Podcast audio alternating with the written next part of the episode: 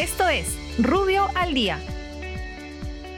Buenos días, soy Raúl Campana, abogado del estudio Rubio Leguía Norman. Estas son las normas relevantes de hoy miércoles 9 de diciembre del 2020. Energía y Minas. El Ministerio de Energía y Minas dispone la publicación del proyecto de reglamento para optimizar el uso del gas natural y que crea el gestor del gas natural.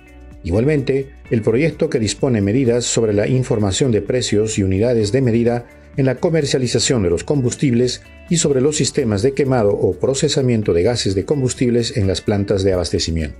Los mencionados proyectos se encontrarán en la página web del Ministerio a fin de recibir comentarios y sugerencias. Vivienda, construcción y saneamiento. El Ministerio de Vivienda aprueba el reglamento operativo para acceder al bono familiar habitacional para la modalidad de aplicación de adquisición de vivienda nueva.